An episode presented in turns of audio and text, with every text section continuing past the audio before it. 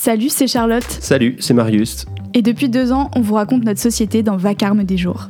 Vacarme des jours, ou VDJ pour les intimes, c'est un podcast pour penser l'actualité entre nous, produit par Motus et Langue Pendue. Chaque semaine, on se penche sur une question qui traverse notre société et aussi nos vies perso, en donnant nos points de vue en toute subjectivité. Et une fois par mois, on joue aussi à l'avocat du diable pour vous donner des arguments qui éclairent un débat particulier. Bref, VDJ, c'est un podcast pour parler de la société depuis la société, lui redonner des contours humains et entrer en politique par le récit de nos intimes. Ou plus simplement, deux meilleurs potes qui explorent les abysses de notre société devant un micro. Salut Marius Euh, salut Charlotte. Euh, Vous voyez pas euh, les gens qui écoutent le podcast, mais en fait, Marius, euh, Est-ce que tu as vraiment envie d'expliquer ça à l'oral ouais, j'étais en train de me dire, est-ce que j'explique Comment l'expliquer? En fait, bon, Marius s'est affublé d'un t-shirt sur lequel il y a écrit Révolution, euh, qu'il a ostentatoirement, euh, ça se dit ça? Ostensiblement mis sur son écran, puisque nous sommes toujours en visioconférence, étant donné que Marius Hull est Covidé, hélas. Eh oui. Bon, bref, euh, ce rêve de plaisanterie, en vrai, aujourd'hui, on voulait euh, vous parler d'un sujet qu'on ne lâche pas, qui est ce qui se passe à Gaza. Oui, en, en Israël et en Palestine de manière plus globale. Hmm. En fait, on se demandait comment on pouvait prolonger la discussion. On entend qu'on a eu un peu, euh, on a publié des billets, on a, fait un épisode sur euh, Israël-Palestine, comment prendre position, etc. Euh, et là, on arrive, je pense, dans un, moment où c'est un peu le moment de lassitude de, des médias, etc., sur un sujet qui, dure depuis plus de, plus de deux mois au moment où on enregistre.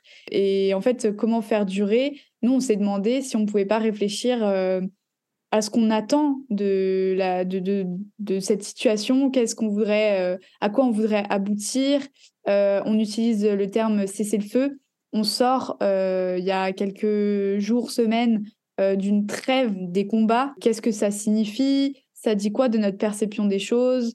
Euh, Est-ce qu'un cessez-le-feu, c'est vraiment ça qu'on veut? Est-ce qu'une trêve, c'est suffisant? Enfin bref, voilà. On avait envie un peu de réfléchir, pas forcément de faire un avocat du diable comme on fait d'habitude, un peu classico-classique avec euh, oui, non euh, et tout, mais juste euh, de lancer un peu euh, le débat entre nous avec euh, nos connaissances euh, situées forcément et tout. On a essayé de contacter des gens qui. Est-ce que je le dis ça? Le call out. Mais non, on a contacté au dernier moment euh, des gens Oui. dont on va citer les recherches en fait parce que euh, ils sont beaucoup mieux renseignés, ils étudient la question depuis beaucoup plus longtemps que nous. Donc on a écouté leurs vidéos vu qu'on n'a pas pu discuter avec eux, mais on le fera plus tard. Ouais, voilà. Donc, euh, on a essayé de se re- renseigner au max. Euh, cela dit, c'est toujours euh, Marius et Charlotte euh, qui parlent de l'actu. euh.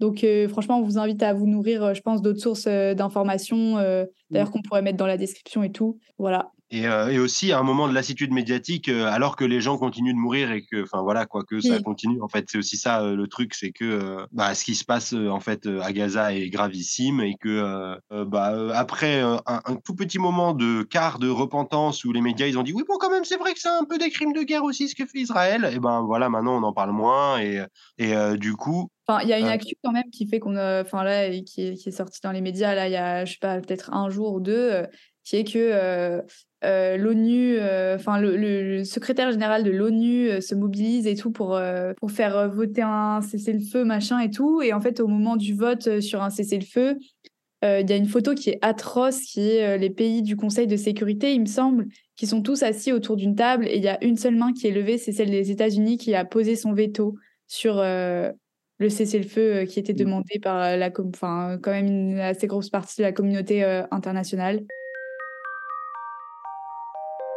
Bah, du coup, parler de l'ONU, ça permet peut-être de, lancer le débat, euh, je trouve, euh, enfin, en tout cas, la discussion, euh, en disant que, bah, justement, une des raisons pour lesquelles ce- la situation avance peu là-bas, c'est aussi justement bah, ce Conseil de l'ONU avec les Américains qui mettent souvent leur, veto, parce que l'ONU n'a pas pouvoir de mettre, de mettre en place des sanctions.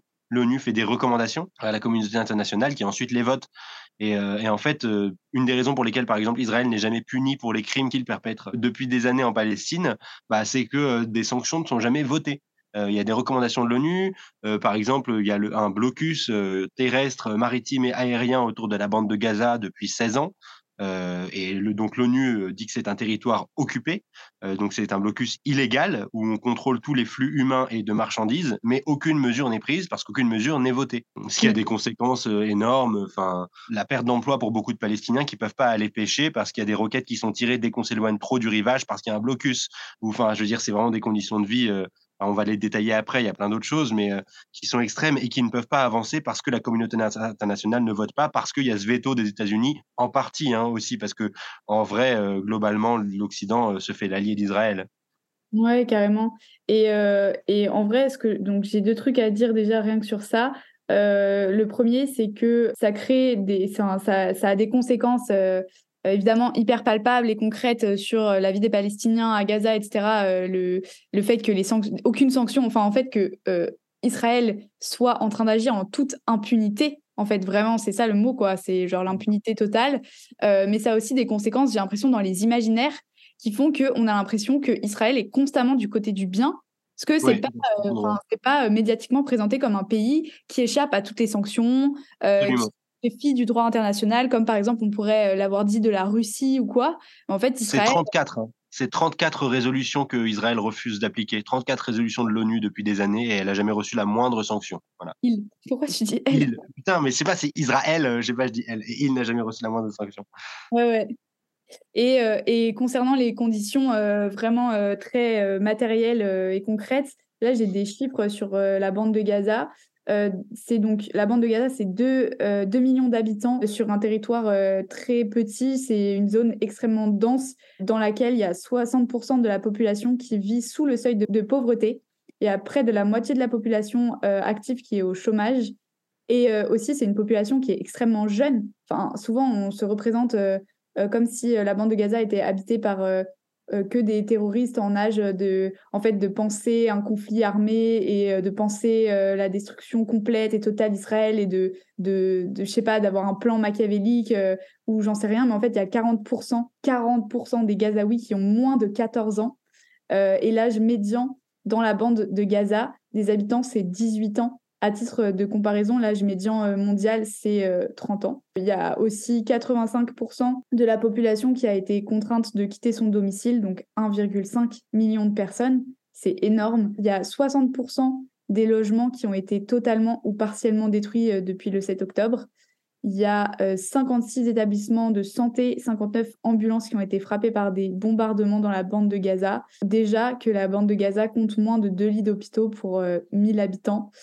Mmh. Euh, donc euh, voilà, bref, euh, ça, ça, ça, donne un peu à voir la situation qui est loin d'être mmh. une situation égalitaire. Et je pense que ça, c'est peut-être un premier truc qu'on peut dire, c'est genre le fait que le, tout ce qu'on présente, même dans les mots, tu vois, sur le terme de mmh. paix, de trêve, de... en fait, c'est comme s'il y avait deux parties égaux qui se faisaient la guerre à force égale, ce qui est vraiment archi, archi faux. Et déjà, bah, peut-être qu'on peut le dire, mais il y a, je crois, euh, aujourd'hui, on, est à peu près à 17 000 morts euh, côté palestinien.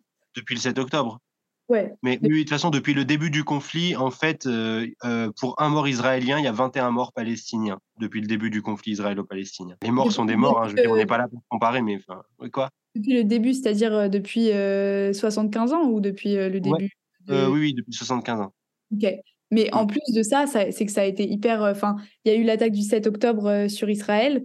Euh, mais du coup, les morts enfin, israéliens ont été concentrés à ce moment-là. Mais en ce moment, c'est enfin, il y a un enfant palestinien qui meurt toutes les six minutes. Oui, oui. Enfin, c'est sans commune mesure. Comme tu dis, toutes les morts sont atroces et, et, tout est atroce. Mais en fait, on voit tellement peu les ordres de grandeur dans les médias. Ah. Et justement, pour continuer à, ce, que tu abordais là, justement, enfin, je trouve que notre question, du coup, qui était un peu de base, un cessez-le-feu suffit-il? Elle ouvre un peu de débat. Euh, le premier sur euh, bah, quelle est notre perception de ce conflit et comment on, en parle et comment on le, comment on le voit, et, etc. Et ça, bah, c'est ce qu'on est en train de traiter. Et après, on parlera aussi de vers quelle solution on pourrait aller. Mais, mais du coup, euh, oui, je suis d'accord. Euh, genre que du coup, on a tendance à voir les choses de manière égalitaire, un peu euh, comme s'il y avait deux parties. Et même, je me demande bien ce qu'on m'en a dit au lycée de ce conflit. Je me rappelle plus exactement, mais euh, je sais que les, référents en fait pour les manuels scolaires, bah, c'est des hommes politiques, hein, c'est des femmes politiques, c'est des gens qui ont des opinions, et surtout sur des conflits encore chauds en fait. Et il me semble, enfin, du coup, moi, avant de m'intéresser précisément à cette question-là, j'avais euh, une, vague idée de ce que c'était effectivement de deux parties qui s'opposent, qu'il faut bien trouver une terre pour le peuple juif et tout machin, alors qu'en fait, euh, ce qu'il faut bien, euh, enfin la question centrale de, dans, dans, dans, ce débat et dans ce, dans ce conflit, c'est la question de la colonisation en fait. une colonisation, je veux dire, qui dure depuis des dizaines d'années, qui a tous les aspects brutaux que peut comporter une colonisation. Et donc, en fait, on on se rend pas compte encore, même, même, même aujourd'hui, je trouve, quand on parle du conflit, on est en mode oui, euh, euh, c'est aussi c'est des colons et tout, machin, mais, euh, mais en fait, la montée de la violence, elle s'inscrit dans des années et des années de colonisation qui se sont fait petit à petit, avec bah, d'abord de l'achat de terres par des propriétaires terriens juifs et sionistes euh, sur les territoires de Palestine avec l'appui de la communauté internationale, qui ensuite du coup disait bah euh, patrons juifs, paysans juifs, donc en fait qui ont viré les ouvriers palestiniens pour qu'ils ne puissent plus travailler dans leurs champs et que ce soit que des juifs euh, sionistes qui viennent travailler dans leurs champs. puis après, une fois que la communauté internationale a instauré l'État d'Israël, eh ben ils ont vraiment viré tout le monde, donc et ils ont interdit, donc ils ont construit les fameux murs et tout, et ils ont interdit aux Palestiniens de revenir sur le territoire d'Israël en même temps qu'ils autorisaient tous les juifs du monde à devenir citoyen euh, euh, en un claquement de doigts, ce qui avait pu être perçu aussi comme une violence énorme en fait par des gens qui se sont fait virer de chez eux. Enfin, et, bon après on, va avancer aussi, je veux dire, enfin il y a plein d'autres données autour de ça, mais mais on se rend pas compte que aussi l'ensauvagement il prend racine dans des trucs profonds d'injustice. Enfin. depuis le début de, de, de, de, cette colonisation, il y a 800 000 Palestiniens qui sont passés par les prisons, souvent sans procès parce qu'il y a aussi des détentions administratives. Euh, rien qu'actuellement, il y a 5000 prisonniers, dont 160 enfants, et 1100 euh, sur ces 5000 prisonniers qui sont emprisonnés sans procès, euh, sans raison, en fait, officielle. Ça, tu as des sources de ça? Je me dis c'est des paroles d'honneur, euh, médias décolonial sur lesquels je me suis renseigné, mais je pourrais, je, peux te retrouver les sources si tu veux plus précises. Ils doivent les dire dans la description. Je pense qu'on pourra vous mettre des sources dans la dans la description de l'épisode pour éviter de s'interrompre à chaque fois et de vous dire d'où on sort les chiffres et tout. Ouais, et il faut bien savoir que du coup, quand euh, simplement, juste pour, pour finir un peu ma brève histoire de la colonisation, euh, une fois qu'ils ont viré tous les Palestiniens, euh, ils les tuaient à vue hein, s'ils essayaient de revenir en fait sur le territoire maintenant nommé Israël. Enfin, tu essayes de passer la frontière, tu, te, tu, tu, te fais tirer dessus en fait pour, pour rentrer, alors que tu essaies de rentrer chez toi. Quoi. Ouais. Mais ce que je trouve aussi méga choquant, c'est que enfin, c'est cet amalgame constant qu'on a fait entre l'antisionisme et l'antisémitisme. Et je pense que ça, enfin, tu vois, on, euh, tu dis euh, oui, euh, les représentations qu'on en a à l'école, les représentations qu'on a de deux forces égales. Et en fait, l'argument enfin là je résume un de fou, mais l'argument un peu pour euh, justifier euh, que euh, Israël a le droit de comme ça coloniser en toute impunité, etc. C'est c'est c'est que les Juifs doivent avoir une terre. Et j'ai regardé des documentaires, notamment des compléments d'enquête, je crois, sur, faudra que je vérifie en vrai, je crois que c'était compléments d'enquête, mais sur des colons, pour le coup, en Cisjordanie, qui sont des colons internationaux. Là, c'était une Parisienne qui s'était venue s'installer euh, dans des territoires euh, palestiniens euh, qui sont colonisés petit à petit, etc. Et en fait, sa justification, c'était sa religion et de dire, en fait, c'est notre terre parce que c'est écrit dans la Bible et c'était écrit dans la Bible il y a 100 000 ans. Mais en fait, hmm. il y a un truc aussi où je ne comprends pas, enfin, dans, dans notre époque où on est à fond en mode la laïcité, genre, enfin, et, et, en fait, à quel, à quel moment c'est devenu un argument de genre euh, destruction, euh, colonisation, euh, de hmm. tuerie en fait, et qui n'est justifié que par, que par ça. Et après, tu as tout, tout l'amalgame politique avec la Shoah, les, le fait que les Juifs ont été persécutés, etc. Mais on en revient quand même super souvent à l'argument religieux et surtout, on en revient super souvent au fait que quand tu dis je suis contre l'antisémitisme, je respecte euh, vraiment profondément les personnes juives et leur, le fait qu'elles puissent pratiquer leur religion, etc. Mais par contre, je m'oppose à cette, euh, cette justification euh, de, de, la colonisation et de ce qu'on fait subir à d'autres peuples, etc. Et je ne comprends pas à quel point en France, ça peut être encore constamment amalgamé avec, avec le fait d'être antisémite. Enfin, c'est, pour moi, il y, a plusieurs, il y a plusieurs raisons à ça. Enfin, l'opinion, enfin, déjà, les arguments religieux et tout, ils ont quand même beaucoup plus employé justement en Israël et tout. Et c'est aussi parce que c'est, des, enfin, c'est un gouvernement d'extrême droite qui a un rapport à l'identité extrêmement fort. Et donc, en fait, enfin, ces arguments-là, j'ai l'impression qu'ils sont un peu moins employés par la communauté internationale que ceux de la Shoah, par exemple, etc. Euh, mais euh, mais c'est vrai que du coup euh, ceux-là ils sont ils sont complètement inentendables pour nous encore plus avec nos valeurs de laïcité et tout machin. Mais même au-delà de ça les arguments Winston par exemple Churchill qui a voulu à l'époque de la création d'Israël c'est par antisémitisme qu'il le fait hein, parce qu'à l'époque l'Europe est antisémite sans, sans sans non plus avoir le même projet que les nazis. On peut s'y opposer. Enfin tu vois voilà pas vouloir exterminer un peuple mais il y a un antisémitisme latent en Europe. Et en fait le sionisme il est aussi supporté par un nombre d'antisémites qui veulent mettre les juifs dans un coin, en fait. Enfin, on pourrait presque dire sionisme ah égale antisémitisme pour certaines personnes. Enfin, c'est ça que je veux dire aussi. Enfin, tu vois. Euh. Oui, en tout cas, euh, ce que je voulais dire, c'était euh, que. en fait, ça me choque le point auquel justement on en parle comme deux forces égales, d'un conflit, d'une guerre qui dure et on ne sait pas trop qui a raison, qui a tort, machin. c'est toute une construction, un récit qui s'est mis en place alors que fondamentalement, il n'y a aucune raison, enfin, il n'y a rien qui justifie ce, cette colonisation. C'est juste, euh, si ça se passait n'importe où ailleurs dans le monde que sur des territoires arabes, enfin, si ça se passait en Europe, ce qui s'est passé en, Ukraine, etc., enfin, tu vois que les réactions, elles sont tellement différentes. J'ai du mal à comprendre, en fait, à quel point on peut euh, euh, ne pas voir ça, enfin, les ficelles politiques c'est comme s'il y avait des descendants des Gaulois qui arrivaient en France et qui disaient bah maintenant c'est notre pays en fait euh, genre euh, enfin tu sais et, qui, qui, nous mettaient dans un coin et euh, ouais. C'est absurde. Ça, ça peut se réaliser qu'avec la complicité de la communauté internationale. Enfin, justement. du coup, pour revenir aussi sur cette communauté internationale et sur la colonisation et pourquoi un cessez-le-feu ne suffit pas et sur les racines de tout ça, bah, mmh. faut aussi dire que du coup, euh, j'ai commencé à parler du blocus, mais en fait, la vie quotidienne aussi des Palestiniens, elle est sous le joug permanente des colons euh, israéliens euh, qui donc qui maîtrisent tous les flux donc humains et de marchandises, comme je l'ai dit, mais qui ont aussi le monopole de la justice parce que l'autorité palestinienne officielle, par, qui est aujourd'hui dirigée par Mahmoud Abbas, et ben en fait, euh, elle, travaille avec Israël et avec euh, l'Occident. Et donc en fait, par exemple, la vie quotidienne aussi, euh, y compris en Palestine, sous ce qui est censé être sous le joug de l'autorité palestinienne, et ben en fait, comme l'autorité palestinienne est complice d'Israël et de la communauté internationale, ça rend la vie invivable pour les pour les pour les, les gens qui habitent Gaza et la Cisjordanie. On a par exemple 85% des enquêtes sur des faits de violence commises par des colons qui sont closes par la police palestinienne. Euh, il y a 1,9% des plaintes palestiniennes qui sont prises en compte. Et dans ces plaintes prises en compte, près de la moitié des colons qui sont inculpés, donc reconnus coupables pour agression, ne sont pas condamnés. Et ça, c'est par les autorités palestiniennes. Donc en fait, Mahmoud Abbas, qui dirige aujourd'hui ces autorités. Inculpé, ça ne veut pas dire euh, reconnu coupable. C'est mis en cause.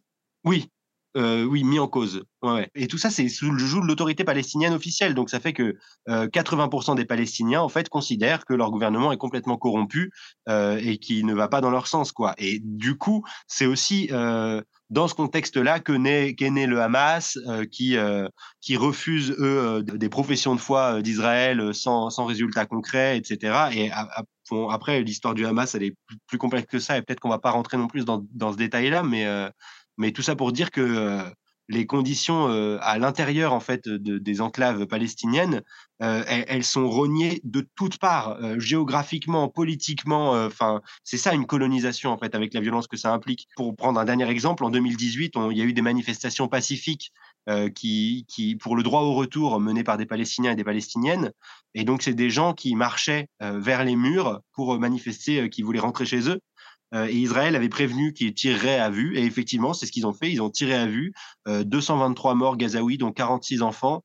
29 euh, 000 blessés, dont 140 personnes qui ont perdu un membre, dont 30 enfants parmi ces 140 personnes, des manifestants pacifiques qui marchaient juste vers un mur avec des gens avec des snipers qui tiraient, quoi. Certains qui s'en vantaient après sur les réseaux sociaux et tout. Donc on voit bien que la violence, en fait, elle s'enracine aussi dans, dans du concret, quoi. Ça, c'était quand? Tu sais quand c'était? En 2018. Ah oui. Je trouve qu'il y a un truc aussi de. Euh, Pardon, pour conclure à ce propos, euh, c'est juste Amnesty International qui disait de cette manifestation, je cite, les Israéliens ont tiré sur des manifestants pacifiques qui ne représentaient aucun danger. Voilà. Mmh. Oui, oui. Et puis même là, la situation à Gaza, enfin, tu vois aussi euh, la gravité des choses quand tu vois les organisations internationales comme euh, Médecins sans frontières, la Croix-Rouge qui prend la parole alors qu'ils la prennent euh, rarement. enfin, ils, ils, font des messages vraiment genre comme, comme quoi ils n'ont jamais vu une, telle, une telle boucherie. Et ce que tu disais sur le fait que la situation des, Palest... des, des Gazaouis, elle n'est pas en fait, c'est pas comme si la guerre s'était déclenchée et que, euh, et que tout d'un coup, euh, tout, a, tout allait changer. C'est genre euh, une situation d'injustice qui, a, qui, qui, dure depuis des années. Et justement, moi, je trouve que quand les gens font des manifestations pour la paix, où ils refusent en fait de dire on est pour la libération de la Palestine, par exemple, où ils font juste des manifestations pour la paix ou des manifestations pour qu'il y ait une trêve ou machin, en fait, c'est hyper vague politiquement. Euh, la paix, ça veut dire quelle paix en fait? Et du coup, c'est sûr que ça va terminer euh, par être au profit du statu quo de base, comme si en fait il y avait eu la paix puis la guerre, et du coup que là les gens disent il faut revenir à la paix, mais en fait la paix euh, de, c'est la colonisation. Voilà, et donc en fait c'est le en fait c'est une situation où un statu quo qui était extrêmement violent pour certaines personnes a été dérangé euh, et du coup, en fait, le fait de ne pas préciser qu'est-ce qu'on entend par la paix, pourquoi, en fait, euh, quelle paix on veut, est-ce qu'on veut une paix dans laquelle la Palestine est libre? Et en fait, c'est ça le, le, vrai truc, c'est tant qu'on fait des grandes manifestations avec des bougies pour la paix, etc., politiquement, c'est inefficace et surtout, c'est réapproprié au profit d'Israël ou alors on, dit juste euh, arrêtez un peu de vous bagarrer, genre on est tous des frères. Bah non, en fait, ça ne marche pas comme ça. Hein. Oui, carrément. Et surtout, c'est bien ça, c'est que la paix, c'est la continuation de cette colonisation qui, prend place depuis 70 ans, en fait. Et c'est pareil que, euh, tu vois, Israël qui bombarde et qui dit aux Palestiniens de fuir, bon, tout en bloquant les frontières, hein, mais bon, ça c'est une autre question, mais de, fuir, ben, on sait bien que leur projet, en fait, euh, aux suprémacistes israéliens d'extrême droite qui sont au gouvernement, c'est la colonisation totale de ce territoire-là. Euh, en comptant Gaza et la Cisjordanie. C'est le truc biblique dont tu parlais tout à l'heure. Donc en fait, même si les Palestiniens réussissaient à fuir les frontières bloquées par les gens qui les bombardent, ben, il est très probable qu'on, il est très peu probable qu'on les laisse revenir ensuite en fait. Et donc c'est ça en fait, j'ai l'impression aussi la vraie question de ça, c'est in fine, qu'est-ce qu'ils veulent les acteurs de ce conflit? Quelle est leur volonté? Et c'est à partir de ça qu'on va pouvoir travailler et qu'on va pouvoir réfléchir. On se rend compte que Israël, ce qu'ils veulent, c'est euh, coloniser l'entièreté de ce territoire qu'on a appelé la Palestine.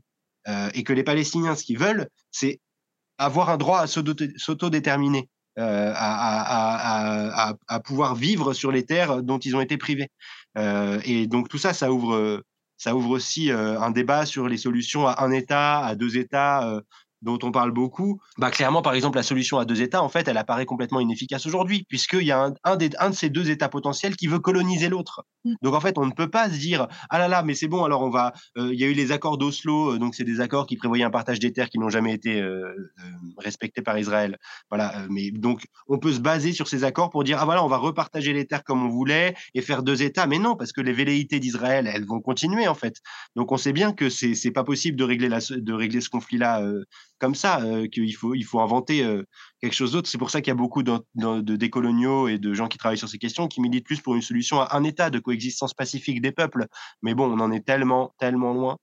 Ouais, mais c'est vrai que, enfin, moi, la personne que j'ai écoutée le plus euh, sur ces questions, c'est Rima Hassan, qui est mmh. une réfugiée palestinienne et qui, elle, milite pour la solution, la solution un État binational où elle dit qu'il y, a il a déjà existé euh, des, des, moments où en fait les peuples ont cohabité euh, tant qu'il n'y a pas justement un, un, truc de fausse solution. Et pareil, elle parle euh, des accords. Enfin, les gens lui répondent oui, mais en gros. il y a eu des accords qui ont été proposés et que la Palestine n'a pas, enfin, a signé, n'a pas voulu signer, machin et tout. Et en fait, c'est ça aussi, c'est que il y a plein de décisions qui se sont prises euh, sur ces territoires auxquels les Palestiniens n'ont jamais été associés. Donc en fait, c'est quoi ça, de genre? On fait des solutions pour la paix sans demander aux principales victimes de, de, cette situation Enfin, ça n'a aucun sens de, de, se dire que ça va fonctionner. Donc, ouais, et puis surtout, les accords de principe, on voit bien comme ils sont respectés depuis des années et des années. Donc, en fait, c'est normal qu'ils ne veuillent pas s'engager non plus sur des accords de principe qui ne sont que des mots et qui, bah, pour l'instant, en fait, euh, par exemple, juste, enfin, peu après les accords d'Oslo, Israël a commencé à construire ses murs et ils ont rogné sur une partie du territoire qui était prévue pour les Palestiniens. En construisant leurs murs, ils ont dit non, non, en fait, finalement, notre mur, on avait dit qu'on le mettrait là, bah, on va le mettre là, en fait. Et tout ça, c'est à nous. je veux dire, c'est, c'est, inimaginable. Il y, a, aussi un truc où on voit euh, pourquoi on entend pas de solution, tu vois. Enfin, est-ce que tu as entendu un seul politique parler de État binational, État euh, mmh. solution à deux États? Enfin, c'est, enfin, c'est très vague en fait. Enfin, même quand il l'évoque, euh, franchement, il rentre pas dans les détails, etc. Et c'est pareil. Enfin, à un moment, Macron, euh, il, il demandait pas un cessez-le-feu en fait. Il était en mode, nous, on demande une trêve humanitaire. Mais pourquoi? En fait, c'est ça la question qu'il faut se poser, c'est pourquoi en fait, ils ne demandent pas plus loin? Parce que plus loin, il faut se prononcer sur oui ou non. Est-ce que tu reconnais euh, que les Palestiniens ont le droit de décider de leur vie, euh, de, vivre sur leur terre et de pas euh, de pas être sous le joug d'Israël Et en fait, ça c'est un truc aussi que que du coup, le, cette, ce truc autour de tout, tout, le truc autour de la trêve, qui au final a duré deux jours et les massacres ont repris, j'ai l'impression qu'il y a aussi l'élan de solidarité et tout, c'est presque genre amoindri parce qu'il y a eu la trêve et que tout le monde en a fait tout un pataquès en disant ouais c'est la trêve, euh, nanana, on en a parlé, machin. Et en fait, même dans le fait de parler de la trêve, hein, tu vois comment les gens ont parlé euh, des échanges entre euh, des otages israéliens, mais par contre les gens qui sont dans des prisons pour des délits mineurs et qui ont été qui, qui, étaient mineurs à l'époque de leur arrestation et qui n'ont pas revu leur famille depuis des années, etc. du côté palestinien, eux on les appelle des prisonniers. Enfin, mmh. c'est tout, tout, un truc de vocabulaire sur lequel on et, du coup on veut on veut pas un cessez-le-feu, on mmh. veut une trêve, on veut pas euh, un État euh, palestinien, on veut la paix, on veut pas euh, réfléchir aux conditions de vie des, des, de Gaza et aux conditions de, de, colonisation, mais par contre on veut réfléchir à la question des otages, on veut pas réfléchir à, à l'impunité d'Israël, mais par contre on veut réfléchir au, mouvement, au, terrorisme du Hamas. Enfin en fait c'est mmh un truc qui fait que on contourne tout le temps la, la question parce que les réponses sont assez claires en fait euh, du côté de, des, des, gens qui sont pour Israël, enfin pour la colonisation. Euh, oui, oui, c'est clair. Mais j'espère, enfin j'espère euh, que le monde, enfin franchement là les, les Macron et tout qui n'ont pas appelé à des cessez-le-feu, qui ont donné carte blanche à Israël pour droit de se défendre et tout. Enfin c'est comme si on, on parle d'un colonis, d'un colon, d'un colonisateur qui, qui aurait le droit de se défendre. Enfin c'est c'est comme si euh, là, euh, en, en, Ukraine, euh, il y avait des gens qui faisaient des attentats dans une ville russe et qu'on disait ah là là, la Russie a le droit de se défendre. Enfin, du coup, allez-y, pulvérisez-les. Enfin, c'est très bizarre. Et, peut-être que ces gens, dans quelques années, ils auront à en répondre devant la Cour pénale internationale. En tout cas, je l'espère parce que franchement, y a, on voit vraiment les accents génocidaires que ça prend et tout. Donc on voit bien que les Palestiniens, en fait, ils sont coincés euh, sous le joug d'Israël qui, euh, qui contrôle tous leurs faits et gestes, leur approvisionnement et tout, leur propre autorité qui n'est pas de leur côté. Euh, en fait, c'est un peuple qui n'a plus aucun droit et que celui de se recevoir des bombes sur la tronche. Quoi. Donc en fait, on, on, voit aussi, encore une fois, d'où vient cette violence. Et je dis pas du tout ça pour l'excuser, mais parce qu'on a tellement parlé du Hamas et du Hamas et du Hamas euh, ce qu'il faut faire, il faut, parler de la barbarie et tout, mais, mais avant de la condamner, il faut voir où elle prend racine en fait. Elle prend racine dans des années et des années euh, de musellement. De, de, je voulais juste parler de ça aussi avant. Euh, enfin, je sais pas si tu as d'autres trucs à dire, mais je voulais aussi parler de. Il y a un truc, un mouvement de boycott qui s'appelle BDS, qui, des gens qui militaient pour qu'on boycotte les, les enfin que par le boycott, les populations imposent des sanctions économiques à Israël tant qu'ils ne respectent pas les résolutions de l'ONU. Euh, c'est-à-dire, euh, c'est ce qui avait eu lieu en fait euh, contre l'Afrique du Sud pendant l'apartheid. Il y avait tout, tout, plein de mouvements de boycott qui avaient vraiment coûté cher en fait à, ce pays, d'Afrique du Sud pour militer contre l'apartheid. Et en fait, ce mouvement-là qui essaie de le faire pour Israël, eh ben en fait, il y a énormément de pays occidentaux qui ont voté des lois pour l'interdire et pour le taxer d'antisémite. parce que les pays occidentaux ont des accords commerciaux énormes avec Israël aussi, euh, ça leur permet pas de s'étendre comme ça s'était étendu au mouvement de, des militants contre l'apartheid. Et donc tout ça pour dire que même à l'international, en fait, même quand les populations internationales des démocraties libérales dites libres et tout machin se, se mobilisent, eh ben on lutte contre en fait tout fait pour museler euh, la, résistance palestinienne, le droit à l'autodétermination de ce peuple, quoi. Et en plus avec euh, le cachet de l'antisémitisme qu'on voit bien apposé maintenant sur euh, tous les ennemis politiques potentiels de ceux qui profitent de cette situation, quoi. Ouais, carrément.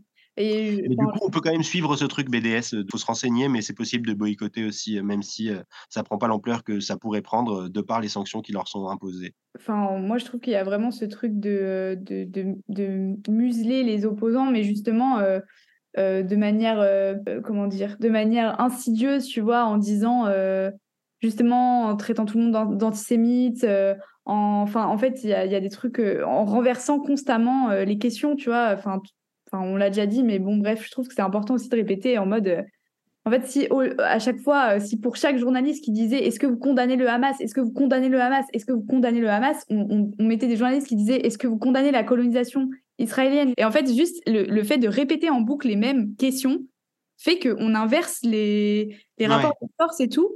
Et c'est hyper important. Euh, enfin, pour moi, tu ne peux pas tu ne peux pas être pour la paix, tu ne peux pas euh, euh, mettre ton nez dans ce conflit-là et, dans cette situation-là euh, si en fait tu ne te prononces pas. Est-ce que oui ou non tu veux que la Palestine soit libre? C'est la seule question en fait. C'est, mm. j'ai l'impression que les gens qui, qui, sont tièdes sur ça, ça veut tout dire. Enfin, je sais pas, il y a un moment où les mots sont importants, les mots ont une, importance dedans, surtout pour nous en fait. Évidemment que les mots, on s'en fout euh, quand on est sous les bombes et tout, mais genre juste euh, en Europe et tout, j'ai l'impression que les mots, ils sont tellement euh, galvaudés, ils sont tellement disproportionnés dans leur, enfin, la proportion pro-Israël et pro-Palestine est tellement disproportionnée dans le débat public qu'on a tout intérêt, nous, à, peser de fou et à rappeler, rappeler, rappeler les ordres de grandeur, les mots. Euh, et, Je pense qu'on ne sera jamais à, la hauteur même des ordres de grandeur réels parce qu'on est tellement dans un bain aussi euh, bah, occidental et donc un peu quand même islamophobe, euh, mais je veux dire d'une manière très très large, hein, mais notre lecture des conflits mondiaux se fait toujours à travers notre prisme d'occidentaux et donc en ce moment avec une islamophobie latente en fait. Et je pense qu'on prendra Enfin, parce que tu dis aussi, les, oui, c'est ça, les mots comptent parce qu'en fait, surtout pour les gens qui savent et qui sont un peu renseignés et qui sont un peu politiquement conséquents, parce que ces mots, après, pour tous les gens qui sont pas dans ce cas-là, eh ben, ça, ça, impose une vision du conflit qui est celle que moi j'avais, par exemple, en sortant du lycée, tu vois, ou que, mmh. enfin, dont on parlait au tout début de notre échange, quoi, enfin, de, de... Mais justement, peut-être juste pour finir, je voulais dire ça aussi, et du coup, si tu m'as fait y repenser, c'est que euh, aussi il y a, quelque chose de très euh, enfin les gens sont en mode oui ils voulaient emporter le conflit en France etc mais non mais en fait euh, quand il est question de colonisation quand il est question de voir continuellement sous nos yeux à quel point les vies arabes ne valent rien à quel mmh. point l'impunité des gens qui colonisent des terres des gens qui détruisent tout sur leur passage euh, n'est pas puni, mais en fait, ça a des conséquences sur euh, mmh. les jeunes de la société, notamment euh, les populations immigrées, les populations qui descendent de gens qui se sont fait coloniser, les, personnes arabes. Enfin, je veux dire, c'est pas, en fait, c'est pas neutre de voir ça constamment dans le débat public. Et donc, il y a un, un gars de, de Politis qui s'appelle Denis Siffert. Je sais pas si je prononce bien son nom de famille. Peut-être pour finir, il a écrit un édito dans Politis que j'ai trouvé intéressant sur ça où il dit euh, Il se joue ces jours-ci à Gaza beaucoup plus que le sort de cette enclave palestinienne maudite. On ne dira pas que c'est le sort du monde. Gaza n'est pas le Sarajevo de 1914 quand une simple balle atteignant l'archiduc François Ferdinand, héritier de l'Empire austro-hongrois, embrasa l'Europe entière. Mais le massacre auquel se livre en toute impunité l'armée israélienne tandis que les colons extrémistes détruisent et tuent en Cisjordanie humilie les mondes arabes et musulmans, et bien au-delà les anciens peuples colonisés d'Afrique, d'Asie et d'Amérique latine. Il blesse la jeunesse de notre pays. La tuerie sans fin de Gaza abîme encore un peu plus les grands principes dont les États-Unis et l'Europe, et singulièrement la France, se parent depuis deux siècles et demi. On me dira qu'ils avaient déjà été sérieusement mis à mal par les guerres coloniales et qu'ils sont trop souvent des armes idéologiques de conquête et de domination, mais l'époque récente leur avait redonné un certain lustre. L'engagement occidental aux côtés de l'Ukraine contre l'invasion russe avait remis les principes du bon côté de l'histoire. Avec Gaza et le silence des grandes capitales, tout s'effondre de nouveau. je trouve que c'était assez juste. Ouais, bah, je pense que c'est une bonne conclusion en vrai. Ouais, on peut finir sur ça. Eh ben, eh ben merci pour cette discussion. Bon, bah, ciao les amis. À la semaine pro. On vous fait à la semaine prochaine pour le dernier épisode avant la fin de l'année. Salut. Bisous.